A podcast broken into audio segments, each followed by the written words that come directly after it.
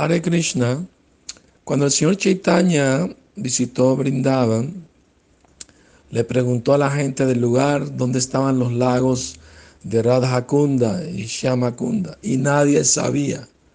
No estaban visibles a los ojos de las personas. Pero el señor Chaitanya, siendo Krishna mismo, con su visión espiritual, descubrió que estaban en medio de una rosal y, ofreció oraciones y reverencia y se metió y se bañó allí en esos pequeños laguitos. Más tarde, su discípulo Raghunath Swami amplió el lugar y, puso escalones y, para que los devotos puedan ir allí, visitar y bañarse, ¿no?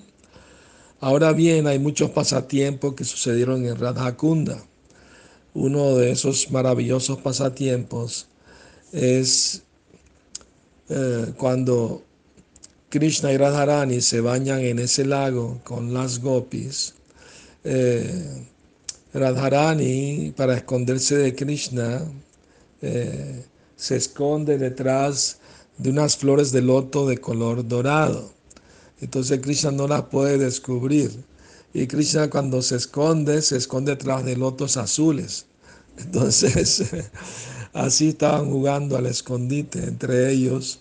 Y, pero Krishna descubrió quién era Dharani porque había muchos abejorros buscando la miel en la flor de loto, pero había un montón sobre una flor de loto en particular. Y ese era el rostro de Radharani, que es muy dulce y muy nectario, y los abejorros estaban como enloquecidos.